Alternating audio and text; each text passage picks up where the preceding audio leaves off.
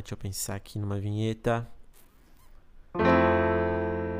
Lombra torta, lombra torta, lombra torta, lombra torta. Caraca, que vinheta romântica. Ela tem que ser romântica porque eu recentemente passei por uma leve decepção amorosa. Nada muito demais, nada muito de menos. Mas acho que vocês notaram que no episódio passado eu tava meio down, não sei se foi uma impressão só minha. E esse episódio talvez não seja diferente, porque é isso, eu sou um cara muito sensível, que eu sinto muito quando acontece essas coisas, sabe? Essas decepções amorosas, eu eu não consigo disfarçar assim, acaba que eu fico muito me afeta muito e transparece nas coisas que eu faço, né? Eu quando rola um negócio desse, eu deito em posição fetal mesmo, meto ali o CDzão do Pericles e só o Pericles sabe as coisas que eu falo para ele, né? O Zeca também, meu cachorro, ele escuta cada coisa. Porque eu acho que eu não falando um pouco disso, né? Eu não sei se eu tenho muita sorte no amor, e essa expressão sorte no amor já é bem sugestiva, né? Ela indica que para você ter alguma relação amorosa, você tem que ter sorte. E caraca, qual controle você tem sobre a sorte, né? Sorte é justamente você não ter controle de nada, você contar com o acaso ali de certa forma, né? Eu que sou cristão, confio em Deus e tal. Mas é isso, não acaba que a gente não tem controle de nada. E quando eu olho um, um casalzão, sabe aqueles casalzão top mesmo, aqueles casalzão que acontece alguma coisa, aí você acha que eles vão tretar, aí um vira pro outro e fala: "Ai, amor, então, o que você acha da gente resolver dessa forma? E o outro fala: Ô oh, meu amorzinho, faz do jeito que você quiser, faz seu nome. Pode fazer o que quiser comigo. Pisa em cima de mim. E a outra fala: Vai ser um prazer fazer o que quiser. E eles resolvem a situação da forma deles, sem briga, sem nada. E aí eu fico olhando e falo, véi, dá uma brigada, pô. Vocês não tem um problema. Vocês não vão tretar na minha frente nunca. Vocês vão ser esse casal perfeito para sempre. E aí eu fico imaginando tanto de sorte que tem que ter para chegar num nível desse, sabe? De ser um casal tranquilo, de não ter treta, de um não querer esganar o outro. Porque pensa, são muitas compatibilidades que tem que ter. Tem aquela primeira fase que eu acho que todo mundo, quando se aproxima de alguém, nesse sentido, o mínimo que tem que ter é atração física pela pessoa, né? Você não vai. Se você não gosta de uma pessoa que tenha braços grandes, eu tenho uma amiga que me zoa porque isso é uma questão para mim. A mulher pode ser, velho, gatíssima, gostosa, não sei o quê. Mas se tiver uns bração, eu não digo braço grande no sentido de gordo. Eu digo braço comprido, sabe aquele braço que parece que vai até o joelho? Eu tenho os braços compridos, eu acho que eu tento fugir disso nos meus relacionamentos e tento arranjar alguém que não tenha braço comprido. Mas quando eu vejo a menina que tem os bração assim, aí eu já penso, essa vai ser no máximo minha amiga. E olhe lá, porque eu também não sei se eu vou conseguir ser amigo de alguém que tem os bração sem chegar no momento de eu virar para essa pessoa e falar: oh, posso ser sincero contigo? Tem como você fazer uma, uma cirurgia aí para dar uma parada nessa nesse teu cipó aí que você chama de braço? E eu acho que todo mundo tem um critério meio bizarro assim que que só você tem, né? Esse é o meu critério peculiar, assim. E a pessoa que eu vou me relacionar não tem a menor obrigação de, de atender esse critério, porque ela não escolhe, né? Nascer com um braço gigante, esquisito. Igual eu tenho os bração também. Famosa envergadura, né? Eu lembro que no super trunfo do, do avião, que eu tinha um super trunfo de avião, e aí tinha uma. Um, como é que é o nome?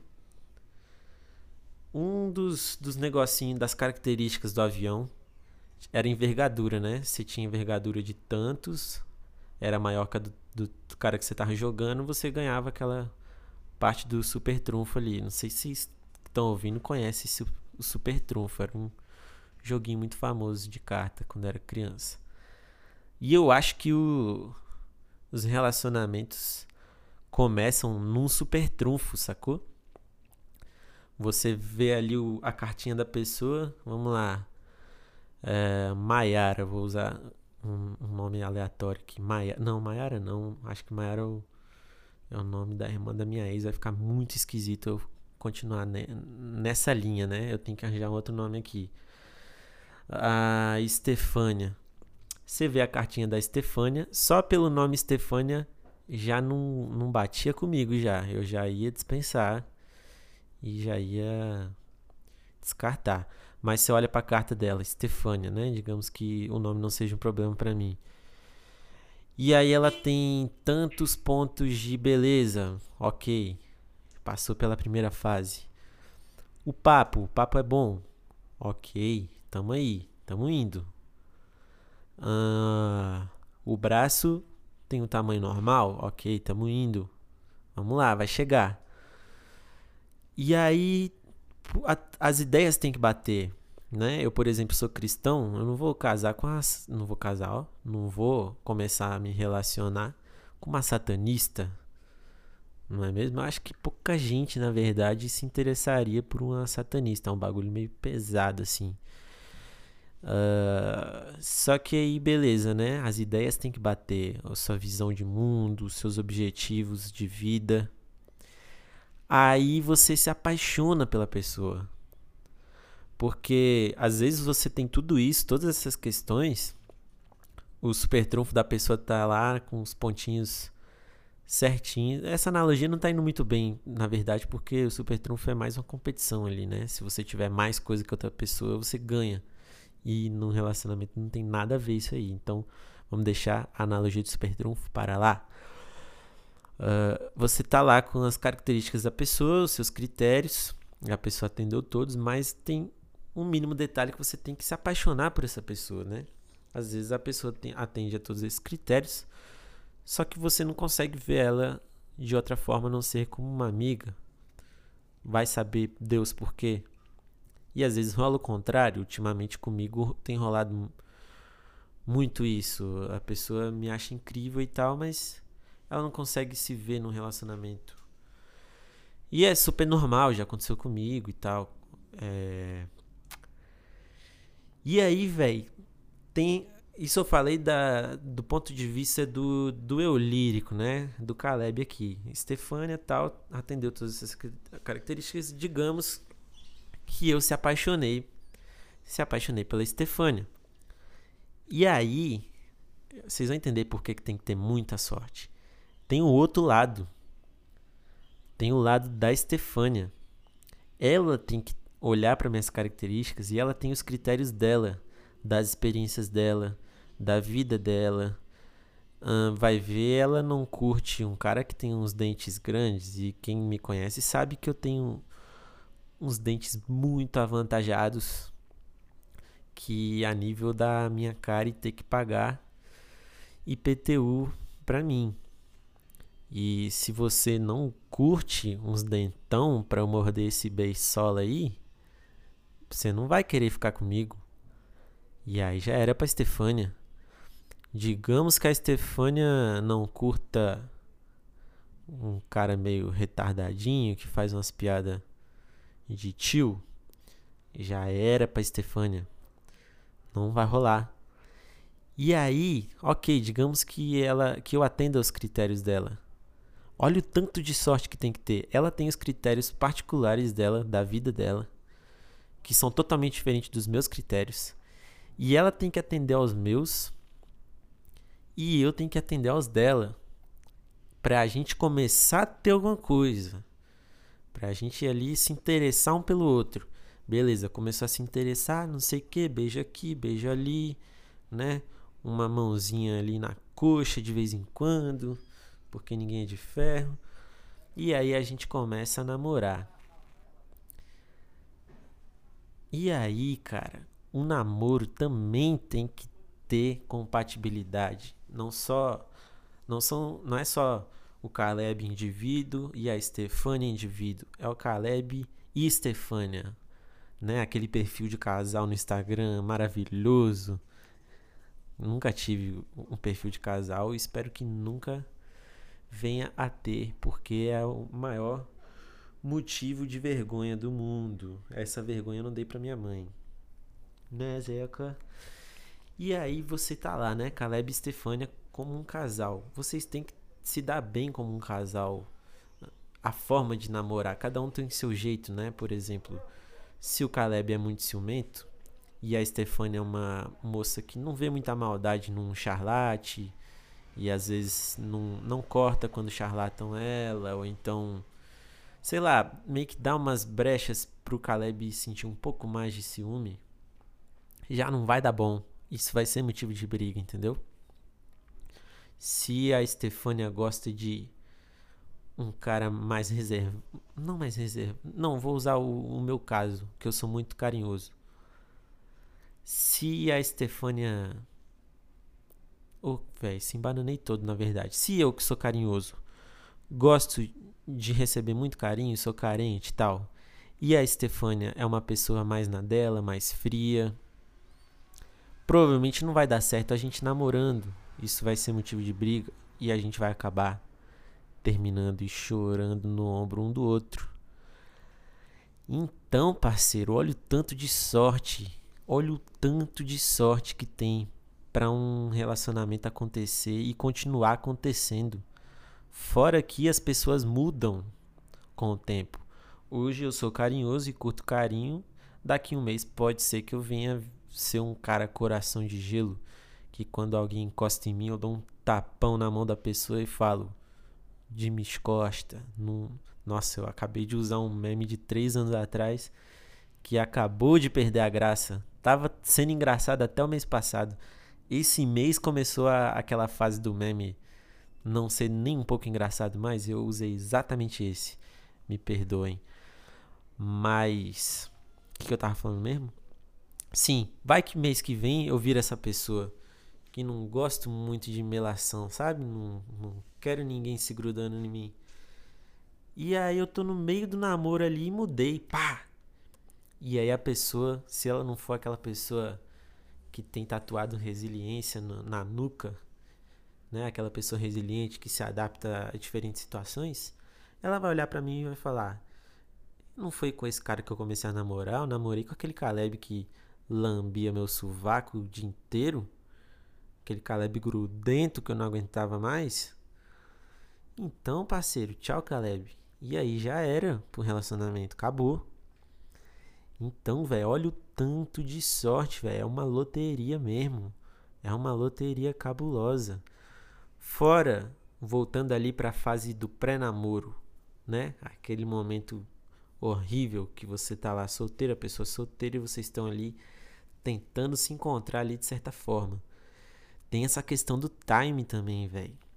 Tipo assim, a pessoa se interessou por você, você tá lá atendendo todos os critérios dela, a pessoa tá atendendo todos os seus critérios. E tá ali acontecendo. Só que aí você vai e se empolga um pouco. Você às vezes você tá muito afim de relacionamento naquela hora e a pessoa ainda não. A pessoa vai estar tá afim de relacionamento daqui a uma semana. E aí por uma semana você não namora com essa pessoa, porque você foi ali pra pessoa, né, começou a demonstrar uma vontade de ter algo mais sério. A pessoa se assustou, achou que você era um puta do emocionado que não sabe esperar o tempo certo das coisas, mas o tempo certo dela é diferente do seu. E aí já era pra Estefânia, parceiro. Adeus, Estefânia. Sacou? Antes de começar uma parada, você não começou porque você teve o timing diferente do dela. Então o timing também tem que ser compatível. Olha quanta sorte tem que ter, meu parceiro. Nunca foi sorte, sempre foi Deus, tem aquele ditado, né? Tem esse fator aí divino, né? Eu, como cristão, acredito que Deus vai fazendo as coisas acontecer ali, mas uh, é isso, parceiro. Tem que ter essa sorte. Eu, ultimamente, se vocês me ouvindo falar, você já deve ter percebido que eu tenho procurado aí uma companheira, né? Eu tô solteiro tem um tempinho aí, tem alguns meses, na verdade não é tanto tempo. E de uns tempos pra cá eu não tenho curtido muito ser solteiro, sabe? Não é nem um bagulho de ficar sozinho, eu curto ficar sozinho. Eu até tô, tô eu hoje, hoje em dia eu moro sozinho e tô sabendo lidar bem com isso, eu acho. O Zequinha, que é meu cachorro, tá me fazendo muita companhia e tá sendo massa. Mas a situação de ser solteiro, de se relacionar com as pessoas dessa forma, tem que ter todo aquele joguinho, né? Você fala, você tem que dar com a mão e tirar com a outra pra pessoa se interessar e não sei o que. Nossa, eu tenho muita preguiça disso, sabe? Dessa forma de se relacionar estando solteiro. E aí hoje em dia eu não tô com saco para ser solteiro, então eu prefiro muito mais ter alguém ali, sabe, para assistir um Netflix, comer uma pipoca, uh, dar umas trocar umas línguas e salivas e amassos. E na minha adolescência, por exemplo, eu era uma pessoa que fantasiava muito as relações eu eu olhava para a pessoa assim e já imaginava uma comédia romântica do Adam Sandler acontecendo, sacou? Inclusive as pessoas diziam que eu era muito parecido com a Dan Sandler. Meu irmão nega isso até hoje. Se meu irmão estiver ouvindo, eu quero reiterar que eu sou sim parecido com a Dan Sandler. E aí eu se imaginava com a pessoa lá casando no filme já tipo com uma banda tocando Gilberto Gil e minha mãe chorando ali na, na primeira cadeira. Primeira cadeira não, né? Que a mãe acho que entra. Eu não sei como é que funciona casamento na verdade. Mas assim, já se imaginava a comédia romântica, entendeu? Já me lembrava, pô, a gente se conheceu dessa forma, olha que bonitinho. Daí a gente fez dessa forma e, e começou a namorar, olha que bonitinho. E aí eu ficava muito mais apegado ao roteiro da comédia romântica que eu criava na minha cabeça do que a pessoa em si. Sacou? A pessoa podia ser otária comigo, podia, sei lá, não gostar tanto de mim assim. E eu acaba que não, acabava que não enxergava muito essas coisas porque eu tava uh, empenhado em fazer aquela comédia romântica acontecer, entendeu? E isso, velho, é o caminho pro fracasso, né? Isso só, só vai te trazer frustração, porque a vida não é, é ser a Dan Sandler todo. A vida é como aquele pote de Nutella que você queria ter na sua casa, mas você não tem porque você está num mês com poucos dinheiros.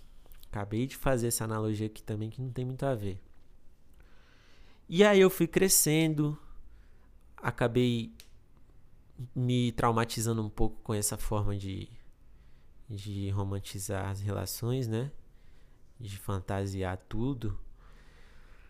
E tive outros, tive uns três namoros aí na vida. Hoje em dia eu tô muito racional, eu acho assim, ainda sou um pouco fantasioso, mas eu tô muito mais pensando muito em cada coisa que acontece, sabe? Minha psicóloga uma vez falou: "Caleb, você tá vivendo, você tá julgando tudo que você tá vivendo?" E aí hoje em dia eu tô muito assim, sabe? Pensando muito sobre as coisas. E são extremos, né? Aí no caminho da vida a gente vai tentando encontrar o, o equilíbrio aí. Mas na adolescência, por exemplo, eu vou tocar uma música que eu fiz quando eu era adolescente, que é dessa fase aí, só pra vocês terem uma ideia. Quem estudou comigo aí no, no ensino médio tá ligado nessa música aqui.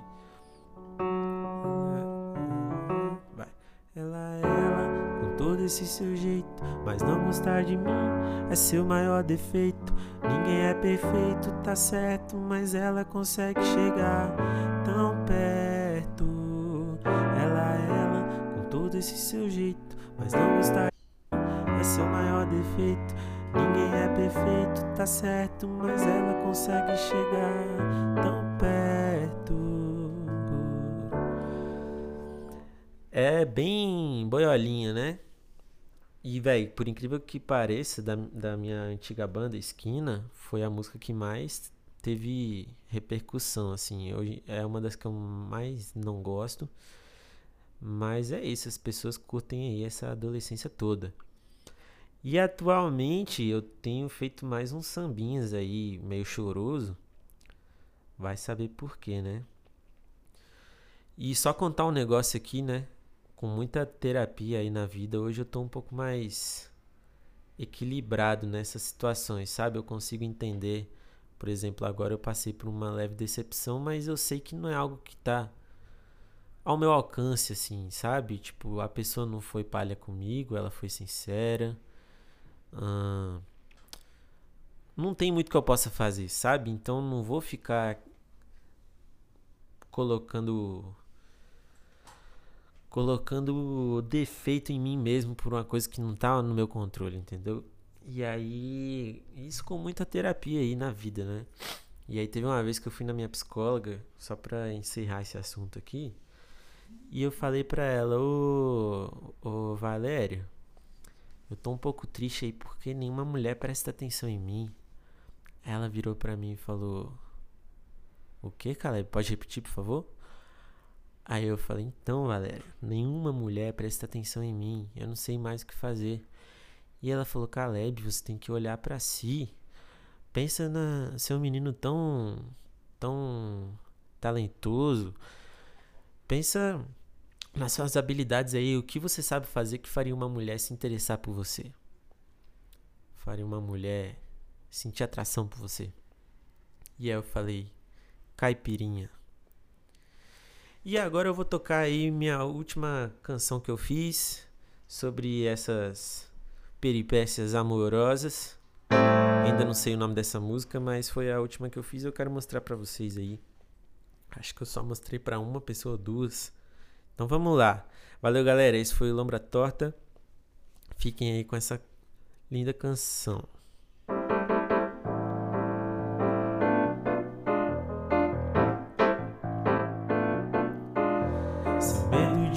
Machucar foi que me machucou. Seu medo de me confundir foi que te confundiu. Seu medo de me magoar foi que me magoou. Por seu medo de não me assumir foi que você sumiu.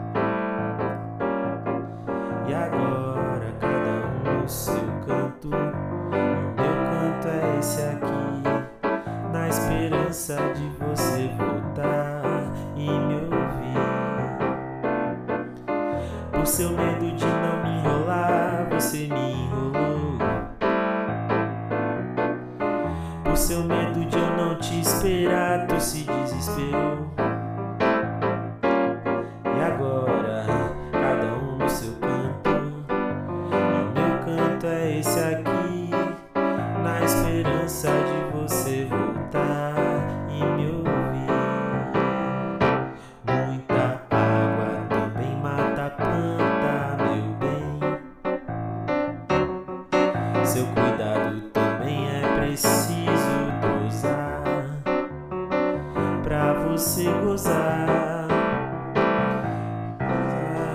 De